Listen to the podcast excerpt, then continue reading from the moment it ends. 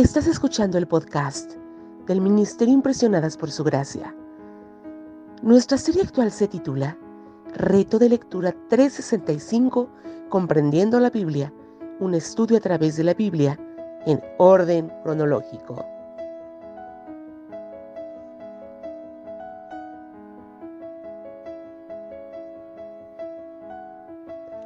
El reto de hoy es leer Salmos 102 al Salmo 104, por lo que te animo a que puedas abrir tu Biblia y nos acompañes en este episodio a estudiar la Biblia. La Biblia entera nos habla acerca de una persona en especial. Esta persona es Jesús. Cada libro de la Biblia nos revela a Jesús de diferentes maneras, según fue revelado por el Padre a cada escritor. Y en el libro de los Salmos Jesús es revelado como Emanuel, Dios con nosotros. El Dios descrito en el libro de los Salmos es a la vez trascendente, muy por encima de nosotros y sin embargo, personalmente, está con nosotros en nuestro viaje de peregrinos. Él es Dios altísimo, Emanuel, Dios con nosotros. El Salmo 102 se vuelve de naturaleza mesiánica.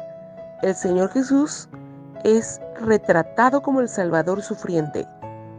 El Salmo 103, este salmo hermoso y bien conocido, presenta una gran plenitud de expresión con referencia al tema vital de la redención.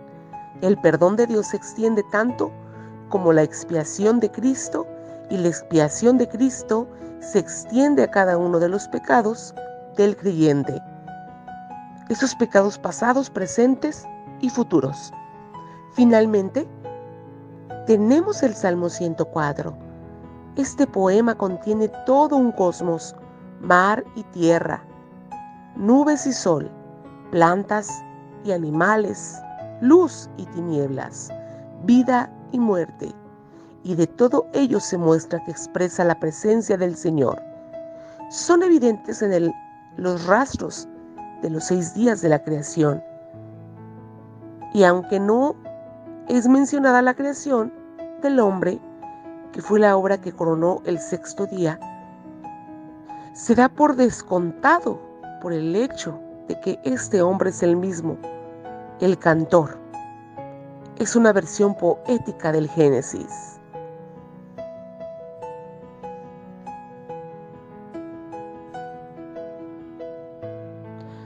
Mañana continuaremos con este viaje por la Biblia.